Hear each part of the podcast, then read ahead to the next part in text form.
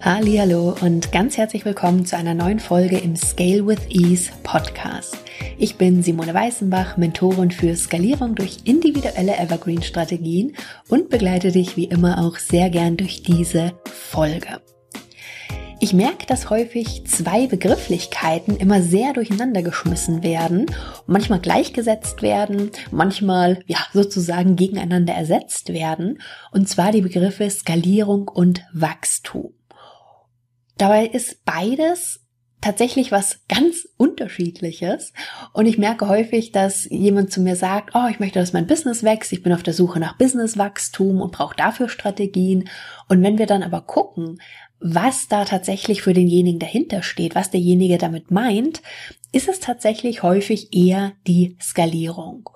Und das ist auch nicht schlimm, dass man sozusagen Skalierung meint oder ob man Wachstum haben möchte. Es ist schon beides gut und richtig. Man sollte sich aber bewusst sein, was man wirklich möchte und was vielleicht auch nicht. Denn was ich auch ganz häufig erlebe, ist, dass mir gesagt wird, oh, ich möchte Business Wachstum. Und wenn wir dann gucken, naja, was bedeutet Wachstum denn eigentlich? Was steht denn da so dahinter? Oh nee, das will ich aber nicht. Und deswegen heute tatsächlich mal der Unterschied zwischen Skalierung und Wachstum. Erstmal das Thema Wachstum. Beim Wachstum, beim Businesswachstum geht es darum, dass ich mehr Kapazitäten nutze, dass ich mehr Zeit vielleicht auch nutze, vielleicht auch mehr Budget nutze, vielleicht mein Team aufbaue, um dadurch mehr im Business zu erreichen. Also Teamaufbau hatte ich gerade mit angesprochen. Das ist so ein ganz typisches Beispiel, dass ich sage, okay, ich mache jetzt nicht mehr alles alleine, mein Unternehmen soll wachsen, ich stelle ein oder suche mir Kooperationspartner oder arbeite auf Projektbasis mit jemandem zusammen oder hol mir Freelancer ran, wie auch immer. Aber jedenfalls geht es darum, dass etwas mehr wird. Und dieses etwas sind, wie gesagt, entweder Kapazitäten in Form von Menschen, mit denen du zusammenarbeitest. Es kann auch um das Thema Budget gehen. Angenommen, du nutzt Facebook Ads, Instagram Ads, Google Ads, was auch immer und du erhöhst jetzt dein Budget mit dem Ziel, dadurch dann mehr Menschen zu erreichen. Auch das ein typisches Beispiel für Wachstum. Oder auch, du hast bisher meinetwegen dein großes Programm vielleicht zweimal im Jahr gelauncht, sagst dir jetzt, hey, ich will mehr, ich will Wachstum. Also überlegst du dir jetzt vielleicht viermal im Jahr zu launchen.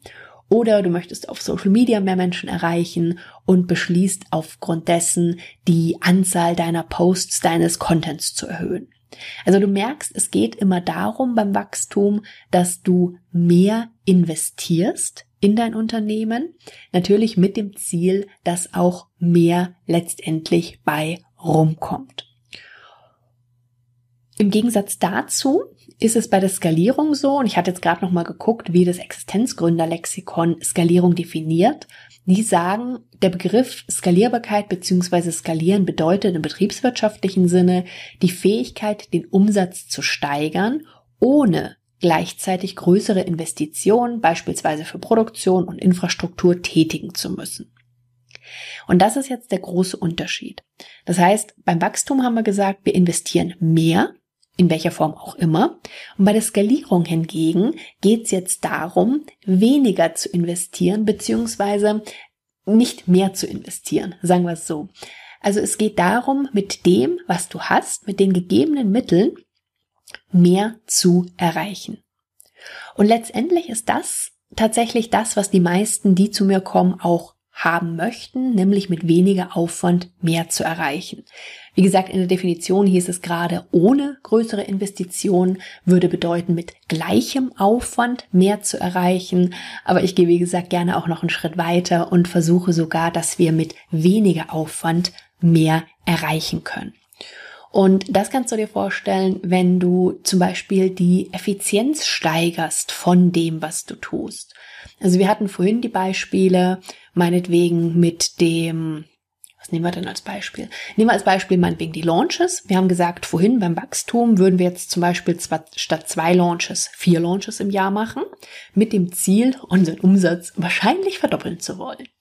Wenn wir jetzt aber sagen, wir wollen weiterhin launchen, wollen aber auf keinen Fall mehr als zwei Launches im Jahr machen, ist natürlich der Ansatzpunkt zu sagen, okay, wie können wir mit den zwei Launches mehr erreichen, also sprich eine höhere Conversion Rate. Also die Menschen, die im Launch dabei sind, im Verhältnis zu denen, die dann tatsächlich kaufen. Und da gibt es natürlich ganz unterschiedliche Ansatzpunkte, wo man rangehen kann, aber du merkst, das ist eine andere Vorgehensweise. Genauso auch ist bei der Skalierung der wichtigste Aspekt auch jetzt erstmal zum Beispiel nicht ein Teamaufbau, sondern man würde zum Beispiel erstmal gucken, was für Aufgaben, was für Bereiche brauche und will ich in meinem Unternehmen in meinem Business denn überhaupt noch haben? Und brauche ich dazu externe Unterstützung, in welcher Form auch immer? Gibt es irgendwelche Tools, die das vielleicht abdecken können? Oder gibt es vielleicht sogar Aufgaben, die ich komplett gar nicht mehr machen werde? Also weder an jemanden, wo es ausgelagert ist, noch dass ich das selber mache. Also wie kann ich auch wieder mit gleichem oder sogar weniger Aufwand mehr erreichen? Und das ist einfach der Punkt, was für mich persönlich Skalierung so interessant macht und warum ich persönlich so ein Fan von Skalierung bin, ist einfach, dass du die Dinge, die du hast im Business, die Ressourcen, die Kapazitäten, und da zählst du als Kapazität und deine Energie natürlich ganz genauso dazu, dass du da Maßnahmen suchst, wie du diese vorhandene Kapazität, Energie, also alles, was da ist, viel, viel effizienter nutzen kannst. Und das ist zum Beispiel auch mit der Grund, warum ich persönlich Evergreen einfach extrem cool finde, weil du da eben auch Dinge entwickelst und anstatt zu sagen, nö, ich nutze jetzt zweimal im Jahr und das war's, werden die sozusagen dauerhaft genutzt und können so einfach auch immer weiter optimiert werden. Auch hier wieder der Fokus eben, dass du mit dem, was da ist, einfach nach und nach viel mehr erreichen kannst.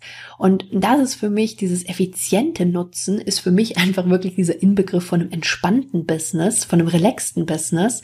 Und das ist genau das, was ich haben möchte. Und das ist einfach genau das auch, was in der Regel die Menschen haben möchte, mit denen ich zusammenarbeite. Natürlich soll das auch ein erfolgreiches Business sein. Das widerspricht sich auch überhaupt nicht. Aber die Frage ist einfach, was sind sozusagen die Hebel, an denen du ansetzt? Was nutzt du da? Und es ist aus meiner Sicht auch kein Entweder-Oder. Also das kann auch beides sehr, sehr gut Hand in Hand gehen. Die Frage ist nur, was willst du für dein Business? Was willst du jetzt im Moment? Und dass du dann eben wirklich den Fokus darauf legst, die für dich richtigen Dinge zu tun. Das ist auch was, wo wir im Scale Your Expertise Programm einfach ganz individuell bei jedem immer gucken, was ist das tatsächliche Ziel? Also ist es Skalierung? Ist es verknüpft mit Wachstum? In welcher Form? Was darf mehr werden oder was soll vielleicht sogar weniger werden, weil das eben wirklich ganz individuell und ganz unterschiedlich aussehen kann.